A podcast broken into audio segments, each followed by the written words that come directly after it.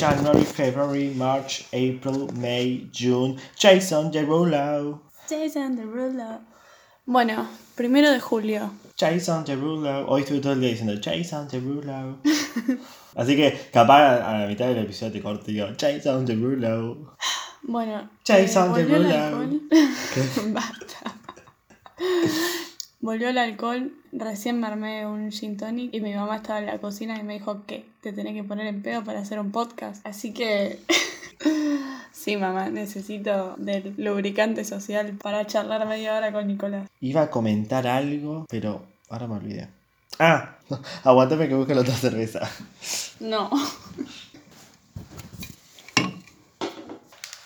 Banco de espermas. Cortal. Sí, es que lo podemos ayudar. Me tomé muchas cervezas y creo que acabé fuera del tubito de hemólisis. ¿Qué hago?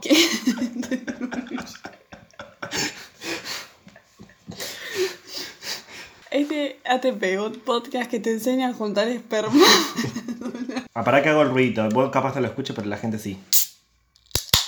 Used to keep it cool, used to be a fool, all about the bounce in my step. Watch it on the news, what you gonna do? I could hit refresh and forget. Used to keep it cool.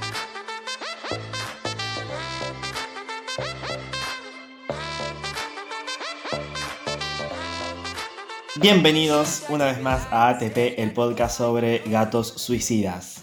Somos Nico y Raúl desde la ciudad que siempre estuvo cerca. Hola muchacha. Hola, querido. ¿Cómo- ¿Cuántas vías le quedan al gato? Al gato Seis. le quedan seis, le quedan seis esta semana, no perdió ninguna. Menos mal. Bueno, tenés otras seis oportunidades para demostrar que sos un buen dueño. Amén. No, Bueno, entonces no, no se quiso suicidar esta semana. no esta semana no. ya- Y recibí muchos mensajes de cariño. Sí, tuvo repercusión el episodio del gato. Ah, Sí. Les gusta más el gato que, Sí, que nosotros. Exacto, iba a comentar eso. Creo que tenemos que empezar a hablar más del gato porque ganamos oyentes. Aparecerá hoy y sí. La tengo acá, estaba durmiéndose ella a esta hora, no creo que maulle mucho. Ah, nuestros oyentes querían sí. escucharla, estoy segura. Capaz si la molesto me vuelve a morder. No de nuevo. No, no, no, que me hizo re mal, me hace re mal. Así que nada, ¿qué tal tu semana? Y estoy estudiando. No. Debería estar estudiando.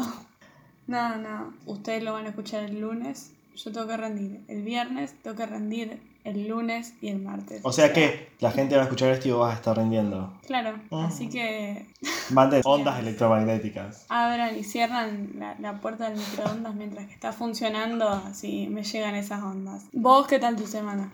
No, re bien. Nos vimos un montón esta semana vos y yo. Ah, ¿sí? Sí, ayer, al día antes de ayer, estúpida. Ay, es verdad, hace como tres días que te veo la cara. Sí. Eh, así que nada, nos juntamos a estudiar y mm, hoy no nos vimos porque No. grabamos. Hay que contar la historia Ah, contala. de estos últimos dos días. A nosotros nos persiguen las desgracias, chicos. Lunes y martes estuvimos en el departamento de, de mi hermana, porque mi hermana no está acá y tiene un departamento acá, y tenía que venir el plomero. Entonces yo le dije, bueno, no te hagas drama, voy con Nico, que venga el plomero y haga lo que tenga que hacer. Fuimos el lunes a las 4, en teoría el plomero venía entre las 4 a las 4 y media, eran las 6 de la tarde y el tipo no había llegado.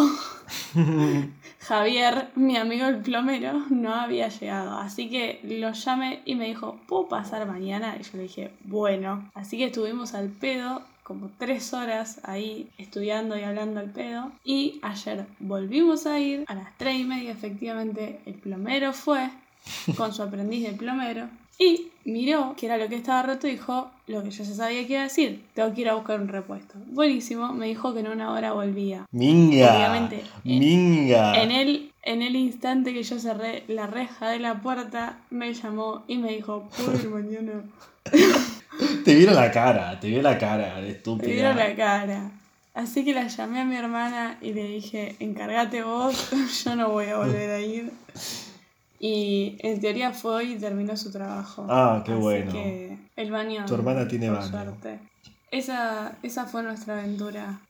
Esta semana hubo otro, otro hecho que fue Dark. Uy, sí. Que ¿Sabes cuándo estuve esperando esta última temporada? todo el mundo la está esperando. Ya- ¿Vos cuánto, la termi- cuánto tardaste en terminarla? Que deberían haber. Esas horas de estudios que no fueron. Esa hora de estudio que no fueron. Sí, yo la terminé. Fueron ocho horas bien invertidas. Yo la terminé el lunes a la noche, creo. No, pero vos sabés que hice. Me puse a buscar posta cuáles son las posibilidades de que los seres humanos, tipo, en nuestro mundo, podamos viajar en el tiempo. Según la ciencia posta. O sea, dejando de lado las paradojas de, de toda la mar en coche, tipo, posta, ¿qué nos hace falta para viajar en el tiempo? Y terminé en una página de la NASA. Y basi- Ah, bueno. Claro, lo primero que me expli- lo primero que aprendí fue que ya estamos viajando en el tiempo. O sea, estamos viajando hacia el futuro en una velocidad de una hora por hora. O sea, en este momento, mientras la gente está escuchando el podcast, estamos viajando en- al futuro. Hacia el futuro. Claro, y era como, qué estúpido, claro, sí. Lo primero que, que ellos explicaron es que se sabe que el tiempo en presencia de un campo gravitacional varía. Entonces, si uno viaja muy rápido a velocidades muy cercanas de la velocidad de la luz, puede hacer que perciba el tiempo de manera diferente que el espacio. Entonces, como se podría viajar al futuro. Claro, yo ya sabía eso, que es la paradoja de, de los hermanos gemelos. ¿Qué pasa si un gemelo queda acá en la Tierra y el otro se va a viajar por el espacio? Entra en, en órbitas donde el tiempo pasa de manera distinta y vuelve a la Tierra y uno de los gemelos envejeció y el otro no. Sí, o pueden buscar la película de Christopher Nolan, Interstellar, la de Matthew McConaughey. No, y claro, sabemos, entre comillas, cómo viajar al futuro. La cuestión es que es llevar una máquina, viajar tan rápido, necesitaríamos tecnologías requete desarrolladas que aún no existen y también un viaje de esa magnitud implicaría un gasto de energía gigante, al cual todavía no somos capaces de producir. Viajar al pasado no se puede porque la física no lo permite. No, no tiene sentido en realidad, Sí. porque lo que nosotros conocemos como tiempo, o sea, es una unidad, es, un tipo de medición que nos creamos los humanos para determinar el avance de una serie de procesos que no son reversibles. Digamos, van en una dirección, avanza y cuando ese, ese proceso se consuma, nosotros decimos pasó tiempo porque ocurrió algo. No podemos desarmar para volver al, al pasado. Primero porque hay, o sea, es termodinámicamente imposible, ¿no? no Claro, sí, no. Sin entrar como en mucho detalle, básicamente lo, lo que, lo que explicaban esta gente es que no podés, por ejemplo, volver al pasado e impedir que tus padres se conozcan como en volver al futuro. O sea, esas paradojas que, que vemos en las películas o, o, por ejemplo en la misma serie de Dark, ni siquiera se, pueden crear porque vos no podés volver al pasado y evitar tu nacimiento, por ejemplo. No tiene sentido. Buh, aburridísimo. Así que nada, Bueno. sí. Dark Igual, no va a ocurrir. Para, si vos, si vos pudieras viajar al pasado o al futuro, ¿a cuál viajarías? O sea, si viajarías al pasado o al futuro, ¿y qué harías? Bien. Ah, yo ya lo tengo pensado esto. Viajaría al pasado porque para mí no existe el futuro. No sé si, es como una idea media filosófica o hay una... O sea, si, si vos podés viajar a- al futuro y ver lo que ocurre en el futuro... eh, para que lo piense bien. Sí. Es como... Ya estoy viendo lo que va a ocurrir. Entonces... Si, si eso real... Si el futuro es inamovible, porque existe entre comillas, voy a volver al, al presente y, y no voy a poder cambiarlo porque ya vi lo que va a ocurrir. Entonces, si yo intento cambiar algo, significa que lo que vi no es el futuro. Entonces yo en realidad no viajé al futuro, si lo pude cambiar. No sé si me explico o es muy complicado. Ah. Yo por eso siempre digo que para mí el futuro no existe. Porque si viajas al futuro y volvés y, hace, y lo y intentas cambiar, después tu futuro va a ser otro. Entonces no viajaste al futuro. Yo siempre digo que yo siempre elegiría viajar al pasado. Y lo que haría sería no viajar, viajar dentro del siglo XX, tipo años 40, tipo posguerra, post Claro. Segunda Guerra Mundial, los años 40, 50. Y vivirme, Los 50. Sí, irme a vivir a Nueva York. Tipo Onasi, así de abajo. Buscarme como un dato así, tipo de los que ganaron las carreras de los caballos. Ir a apostar, ganar y hacer mucha plata. Y vivir en esa época. Y Mm. quedarme. Conseguir una buena chica, una buena muchacha, formar una familia y meterle en los cuernos. Qué lindo. Sabes que yo, yo siempre digo que no viajaría al pasado porque ya lo conocemos. Entonces a mí me intriga mucho más el futuro, pero tiene sentido esto que vos decís, que si se puede cambiar, no es el futuro. Y si no lo puedo cambiar y, y es desalentador, como que ¿Para qué viajaste? te Claro. morís de la angustia. Claro, ¿para qué viajaste? No, yo sostengo que si se pudiera viajaría al futuro. De, de curiosa, ¿Y qué harías? No sé, no sé, porque es tan incierto. ¿entendés? Pero, pero Ya sé que si yo en un principio, ¿te quedás o volvés? Depende del panorama.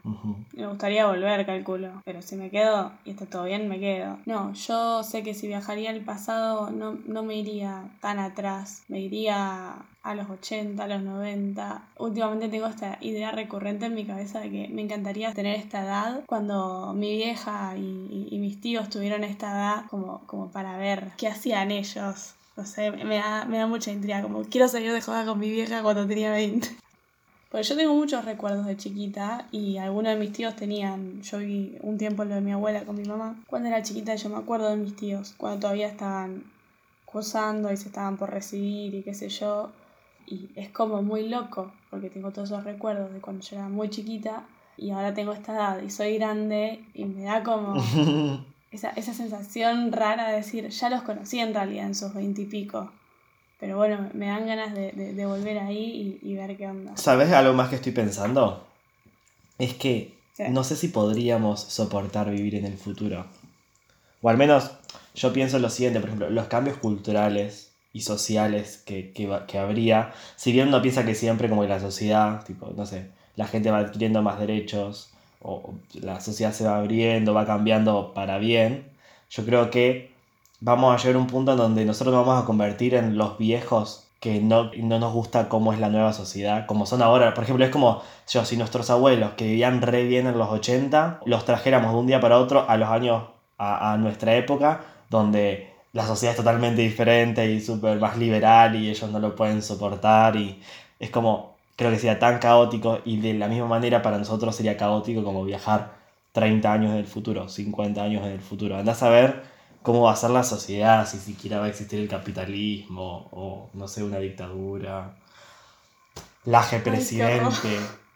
Malena La Pichot, presidente. presidenta, no sé. Cintia Laje Fernández, diputada. No, por favor. Bueno, ¿ven lo que hace el consumo irónico? ¿Cuántas Sí. veces lo dijimos? ¿Viste? Tal cual. El troll del que te reís hoy, mañana es diputado. Exactamente así. Bueno, traje mi investigación de la semana Ah. para nuestras... ¿Qué? No, no te escucho. ¿Qué investigaste? Ah, voy a reabrir la última sección que, que inauguramos la semana pasada, que se llama Cocinando. Cosas legales. Hice la tarea por primera vez en mi vida y busqué un tema que creo que nos aqueja a todos los que tenemos abuelos. Díganme, arre que no me pueden decir, pero piénsenlo. Están en las fiestas, alguien abre una cerveza, ya es la una y media de la madrugada, alguien abre un champán y no se lo terminan. ¿Y qué dice la abuela? Ponele una cuchara y mételo en la heladera. Yo solo quiero decir que solo tu abuela dice eso porque mi abuela no lo dice. Solo mi abuela. Es tu abuela. Mi abuela dice, Pero- ponele Pero pará, la cuchara se cae. ¿Cómo? Creo que admiro a tu abuela si logra poner una cuchara arriba de una botella y hace equilibrio. No, no. La cuchara, Nicolás, se mete el, el palito adentro de la botella Ah. y no cae porque queda la, la parte de- como de la cabeza sosteniéndose, ¿entendés? Se mete la, la cuchara en la botella. Y la Bueno, justificación. y la razón científica de mi abuela eh, para este acto es que si vos pones una cuchara en una botella de, de- de algo que tenía gas y, es- y la botella es de vidrio, el gas no se escapa, o por lo menos no se eleva tanto. Entonces vos podés ponerle una, una cuchara al porrón, meterlo en la heladera, tipo dejarlo en la puerta paradito, y al día siguiente va a tener cerveza como si nada. Bueno, estuve buscando a ver si esto era cierto o no. Y obviamente es falso. obviamente es falso. Pero ¿qué? Por lo menos descubriste que es falso, pero no, no encontraste como. No, o no sé si buscaste o se te ocurrieron como una manera de solucionar verdaderamente el problema. Sí, eso es lo que voy a contar a continuación. Yo fui buscando cobre y encontré oro. Lo primero que me saltó fue la página de Chequeado. Y no puedo creer que Chequeado chequeó esto. Chequeado es una ONG argentina que se encarga de agarrar discursos, comentarios, mensajes de WhatsApp, noticias lo que sea y chequea lo que se está diciendo. La cuestión es que lo que encontré en chequeados obviamente es, es nada, la- la- las respuestas que hay, los libros los que se fijaron para asegurar de que no funciona poner la cuchara, que muchos dicen que tienes una cuchara de plata encima, o sea, no, no una cuchara cualquiera, tenés que meter una cuchara de plata. Mi abuela no tiene cuchara de plata, mi abuela. Mi abuela capaz de, de agarrar una cuchara de, de heladería de plástico. Bueno, lo que, lo que dice mucha gente es que en realidad la cuchara, como es de metal y está fría, crea como una especie de tapón de gas, que ahí ya me sonó rarísimo esa Mm. expresión. Como hay una diferencia entre eh, la temperatura de la cuchara y la temperatura de- del gas de la botella, como que si vos metés la cuchara fría, eso crea un tapón de gas y lo que hace es no permitir que, que se vaya el gas de la botella, igual no, no tiene ningún No, no, no, para nada. Otras personas dicen que, como la cuchara tiene una curvatura, lo que hace el gas es subir por el cuello de la botella y por el palo de la cuchara y cuando llega a la cabeza medio como que da la vuelta y vuelve a ingresar. Entonces, Ah, como una corriente de aire. Como... Claro. Y obviamente Chequeados dice, bueno, no somos los primeros en, en chequear esto. eh, ponen un video de los buscadores de mitos, así que se ve que no era tan cultura argentina, porque para llegar a un programa estadounidense... Para cazadores de eh, mitos. Cazadores de mitos, ¿qué dije? Buscadores de mitos. Ah, uh, te re mal. Pegó el gin tonic. Cuestión que Cazadores de Mitos lo, lo- lo que hicieron fue lo mismo, hacer, hacer la prueba y obviamente se va el gas. Se va el gas, se va el gas, se va el gas. La solución a esto, obviamente, chicos, es ponerle o de nuevo el corcho, depende de lo que hayan destapado, o le ponen un pedacito de film, o le ponen algo para taparlo, pero que se tape bien, y así todo el gas se va a seguir yendo, no porque no depende de qué tan cerrada esté la botella, sino que como la botella está semi vacía, el gas va a empezar a salir del líquido y se va a quedar ahí. Entonces cuando vos lo destapes, el gas se va a ir igual porque ya no va a estar solubilizado en el agua. Sí, lo mismo pasa con la coca. Lo mismo pasa con la coca. La cuestión es que me dio mucha risa porque chequeados chequeó que esto no es cierto, pero en los comentarios no se dieron por vencidos. ¿Era gente joven la que comentaba? Son todos viejos. Son los terraplanistas de la cuchara de plata. Una vez que dieron como cuatro razones por las cuales esto no funciona, Teresa María Bacatelo, en mayúsculas, comentó en mayúsculas, a mí me da muy buen resultado la cucharita en el champán y cerveza. Lo he hecho muchísimas veces con óptimos resultados. ¿Cómo se llama? María Teresa. Teresa Bacatelo. María Teresa Bacatelo, ministra de Ciencia y Tecnología. Claro. Después tenemos, después tenemos a Daniel que dice, a mí me funciona, lo mejor es con una cuchara de plata y tenerlo en el freezer. Daniel, nadie tiene una cuchara de plata. Nadie. No. Nadie. Esos, esos son los que los que rompían las cadenas de WhatsApp del coronavirus del otro día. Son estos. Son los mismos, son son todos los mismos. Todos amigos de mi abuela. Daniel dice, a mí me funciona, lo mejor es con una cuchara de plata y tenerla en el freezer, colocarla como tapón bien fría. Aclara, es un proceso químico, un tapón gaseoso. Como lo es la atmósfera en la Tierra, no se escapa el oxígeno al universo, queda retenido. Para, es alta tecnología eso.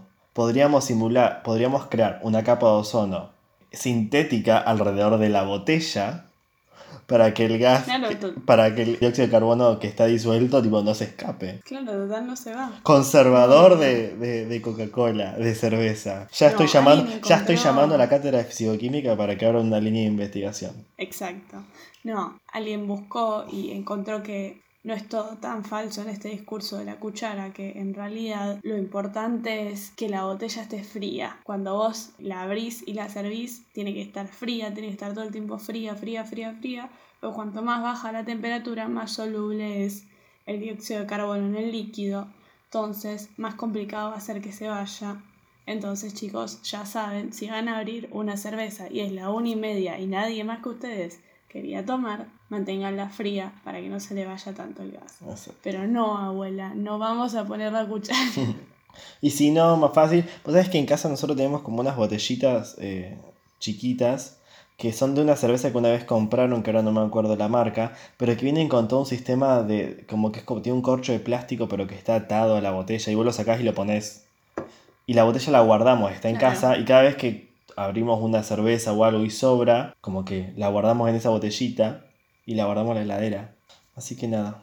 Sí. Recién, recién me pegó el, el gin tonic. Yo estoy ya. Deberíamos como grabar cuando. Porque encima, como que nos terminaron de poner bien en pedo cuando terminamos el podcast. Deberíamos como. Después de que terminaste de grabar otro. y hacer- Claro, tipo, el- Pero, pero para eso hay que pagar. El podcast después del podcast. Claro. Podemos seguir grabando, podemos probar a hacer eso. Ah, no sabe la gente, pero hace dos semanas que estamos haciendo videollamadas. Así que en cualquier momento acá nos empezamos a sacar la ropa. Claro. a mí me anda mal el, el velador. Cuando se apaga, ya está. Arranca la fiesta. No, Ragusa, Ragusa, ¿qué haces sacándote la remera? No. Chico, me está mostrando el escote, basta. Ragusa, pará, pará, pará, entonces. Me están difamando. Debe ser re gracioso como escucharnos a lo largo del episodio que estemos como tranqui y de repente, pum, en pedo. Um, no. ¿Qué iba a decir? No, vos sabés que, que conocés la canción eh, Every Breath You Take de, de Police. Sí, la Sí, conozco. la Ah, es conozco. reconocida, sí. No la canto porque. No la canto porque.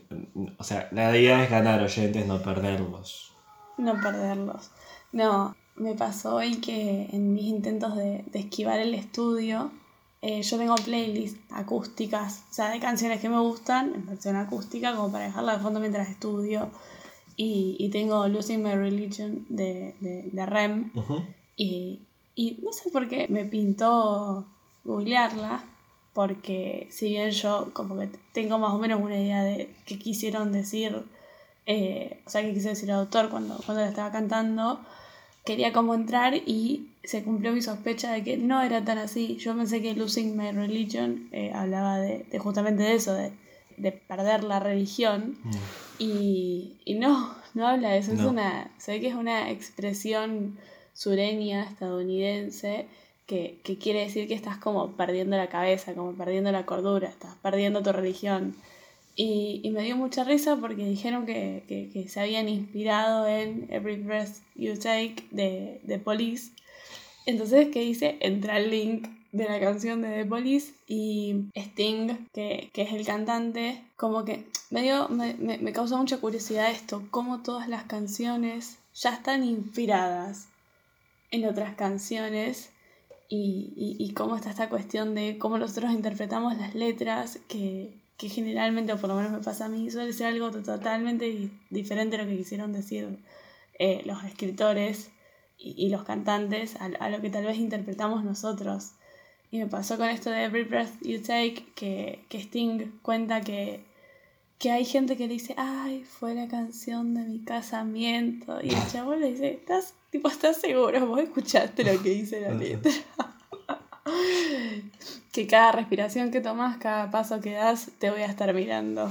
Es re psicópata. ¿Están, están seguros? Tipo, ¿no se están dando cuenta que es una canción turbia y oscura sobre obsesionarse? Y la mina, ay, no, es una canción de amor. Pero bueno, eso es como, me parece que, eh, como que, yo creo que la melodía, por ejemplo, es súper romántica, o súper de la época, Claro. o sea, como que lo que está considerado como un clásico de un melódico. Entonces, yo creo que Sting y ese tipo de bandas fueron como los primeros que te, te clavaban el, el estilo musical o las melodías y los beats que estaban como, están ya asociados a, un deter- a determinados temas y te clavan una letra que nada que ver. Ultra mega turbia.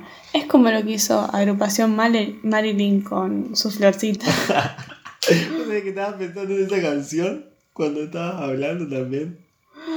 Es así, qué buen tema para cantar en las previas. Y claro, tipo, frenás dos, to- todos cada vez que estamos cantando esa canción, frenamos y decimos, uno returbio. como, Como, pobre la chica. claro, como, uno returbio. y seguimos cantando. Claro, nadie le importa. No le importa. No sé qué otras canciones hay así. Ha- Había un meme en ese entonces que era como una casa rosa al lado de una casa negra y decía como la melodía, la letra. La melodía era rosa, la letra era la casa negra. Muchachos, perdón Pero sí interrumpirte, que- pero hemos llegado al horario que había que cumplir. No, Sí, es momento de despedirse hasta la semana que viene. Si quieren mandarnos un mail o un saludo o un comentario o una sugerencia, pueden enviarnos un mail a podcastatp.gmail.com. Hay premios para los que nos en- manden mail. Hay, hay premios. Como por ejemplo, eh, esta semana el premio se lo ganó Nacho. Nacho se ganó un saludo. Así que Ah. le mandamos. ¿Qué? No, nada. Yo estaba por decir que el premio era Nudes. Pero no, no le voy a mandar a Nacho Nudes. Así que, hola Nacho, gracias. Me guardo el chiste para la semana que viene. La semana que viene. Eh, así que le, le mandamos un saludo a, a Nacho que, que esta semana, esta semana no, la semana pasada se maratoneó todos los episodios de ATP mientras que hacía cosas del laburo eh, y, y ahora es un fiel oyente. Sí, Nacho se convirtió en el fan número uno sin querer queriendo. Así que le mandamos, le mandamos un saludo. Y bueno, ¿preparaste las siglas? Sí, yo las preparé. Igual la de esta semana es como re tranqui. ¿Vos las preparaste? No, ¿por qué? Tipo, yo ya lo sé a esto. Yo ya me enteré. Traidora de miércoles. Porque eso es lo que sos. Yo les cuento, no lo voy a dejar hablar. Yo les voy a contar. Ragusa no sé la tarea. Y las, y las siglas que trajo para esta semana no las pensó ella, sino que se las pidió a servicio técnico. Así que yo ya, porque si hacemos un como una, un asterisco y tipo un link que diga ir al primer episodio, esto ya era una competencia, a ver quién hacía los más divertidos. Yo ya gané. No, Yo ya- era una acá termina, no, gané por default, porque sos una tramposa de miércoles que no hace la tarea. Ya la semana pasada y hace como tres semanas que vengo yo solo. Encima, fue idea tuya, fue idea Pero, tuya. pero... bueno, no, no soy tan ingeniosa y elocuente como pensaba, así que no, no, no se me ocurren buenos ATP. Bueno, acá termina la competencia. El problema es, no sé, si tenemos, tipo, tenemos que pensar qué vamos a hacer de ahora en adelante para terminar esto. No, en realidad mi idea es, hagan de cuenta que, que estamos en la secundaria y que yo nunca hago la tarea y se las pido a ustedes. Así que estaría bueno que nos manden por mensajito o al mail, si no nos tienen en las redes sociales, qué quiere decir ATP. Está buena. Hagamos así, pará. ¿Qué estamos? Este que es el episodio 7. Nos quedan ¿Sí? 24 menos 7. Ya está, estoy muy tarde, estoy muy borracho, no puedo hacer restas. Ay, 24 menos 7. Eh... ¿Para qué, para qué abro la calculadora en el celu? 10 y... 10 ¿17? 17 más, No. casi, 17 más 7, 24. Sí. Sí, está bien. 17. Sí, sí. Quedan 17 episodios. 17. Así que tenemos más de 17 oyentes. Así que mándenos, aunque sea un ATP, y nosotros cada semana eh, vamos diciendo uno y les mandamos saludos. Pueden mandarnos a nuestras redes sociales porque nosotros solo publicamos el podcast en, nuest- en las redes sociales personales. Así que si escuchan este podcast es porque saben quiénes somos. Y si no, lo cual suma puntos dobles, nos mandan un mail a podcastatp.gmail.com. Y nosotros decimos para ustedes qué es lo que significa ATP. Tienen que ser Claro. graciosos. Tan graciosos como nosotros. A mí esta semana ya me, me- me hicieron la tarea, así que... Qué tramposa. Yo encima que. Yo me esforcé. Le puse. Vos, vos cuando vos tiraste la idea, yo me gustó tanto. Yo le, le puse tanta onda. Y después. Nada. Al cohete. Dale. Así que bueno, ¿te- ¿tenés la tuya? No, ya no lo voy a decir más. Tipo, ahora decirla. De ahora, eh, tipo, Sí, el episodio no, 6. La no, digo, dale. la digo porque era retonta. Es en inglés. Y justamente Ah. es nuestro episodio. Es Amazing Talking Podcast. Ah, Es como Amazing Talking Podcast, ATP. De eso es nuestro podcast. Ahora, te- no, terminalo. no vale que sea en inglés. Bueno, Bueno, te la pero se me ocurrió, era como divertido. Bueno, esta semana ATP significa... Aguante Tito y Pelusa.